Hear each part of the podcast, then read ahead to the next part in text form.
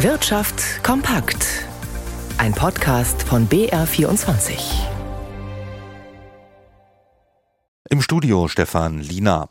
Deutlich spürbare Inflation, hohe Zinsen und wackelige Weltkonjunktur. All das ist an der deutschen Wirtschaft nicht spurlos vorübergegangen. Das geht auch aus den Daten fürs abgelaufene Quartal hervor, die das Statistische Bundesamt jetzt vorgelegt hat. Lars Hofmann. Die Wirtschaft in Deutschland ist zum Jahresende 2023 geschrumpft.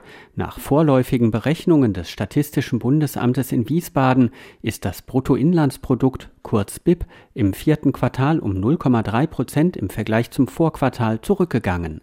Es wurde vor allem weniger in Gebäude und neue Ausrüstungen wie etwa Maschinen und Produktionsanlagen investiert. Außerdem habe die nach wie vor hohe Inflation bei privaten Haushalten dazu geführt, dass sie weniger gekauft hätten. All das habe zu der schlechten Entwicklung geführt. Damit hat sich die erste Schätzung der Statistiker von Mitte Januar auch für das Gesamtjahr bestätigt. 2023 ist die Wirtschaftsleistung insgesamt um 0,3 Prozent geschrumpft. Beobachter befürchten, dass die deutsche Wirtschaft in eine Rezession rutschen könnte. Denn Wirtschaftswissenschaftler erwarten, dass das Bruttoinlandsprodukt auch im ersten Quartal 2024 leicht zurückgeht. Die noch immer vergleichsweise hohen Preissteigerungen, der hohe Krankenstand, die Streiks in mehreren Branchen, wie etwa bei der Bahn, könnten ihre Spuren hinterlassen, sagen Ökonomen. Die Spielzeugmarke Playmobil wird 50 und will sich zum Jubiläum neu ausrichten. Das sagte Playmobil-Vorstand Bari Kurta zum heutigen Auftakt der Spielwarenmesse in Nürnberg. Unter anderem will man verstärkt Jugendliche und Erwachsene mit Sammelfiguren, zum Beispiel von Prominenten, ansprechen. Damit liegt das Unternehmen auch im Branchentrend, wie Inga Pflug von der Messe berichtet. Es gibt sie noch, die Rutschautos, Plüschtiere und Spielfiguren und auch das Schaukelpferd, das Logo der Nürnberger Spielwarenmesse. Allerdings kommen Spielsachen insgesamt heute oft nachhaltiger daher, sind aus Bambus, Kork oder anderen ökologischen Materialien oder sie vermitteln den Nachhaltigkeitsgedanken, etwa wenn Insekten zusammengepuzzelt werden oder Kinder spielerisch erklärt bekommen, wie Solarenergie funktioniert oder was Mülltrennung bedeutet. Neben dem Trend zur Nachhaltigkeit hat sich die Spielwarenmesse in diesem Jahr vor allem den Erwachsenen verschrieben. Während Kinder nämlich inzwischen früher aufhören, mit klassischen Kinderspielzeugen zu spielen, liegt nach Branchenstudien bei den Älteren ein großer Wachstumsmarkt. Auch Erwachsene spielen gerne, und sie sammeln. Von der Comicfigur über das Modellauto, das zu schade ist, bespielt zu werden, aber auch Sammelkarten und Nostalgisches, das an die eigene Kindheit erinnert.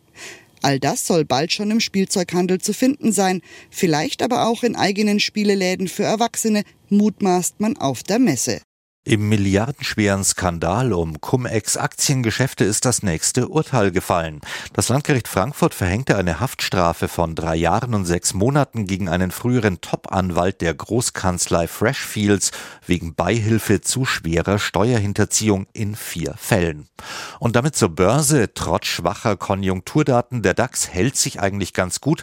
Jan Plath in unserem Börsenstudio zuletzt war ja sogar ein Rekordhoch in greifbarer Nähe. Und es fehlen weiter nur rund 40 Punkte zu einem neuen Rekordhoch. Der DAX verzeichnet ein kleines Plus auf 16.961 Punkte mit der Hoffnung auf baldige Zinssenkungen der Notenbanken. Siemens-Chef Roland Busch winkt Aufsichtsratskreisen zufolge eine Verlängerung seines Vertrages, berichtet die Nachrichtenagentur Reuters. Siemens-Aktien steigen um ein Prozent.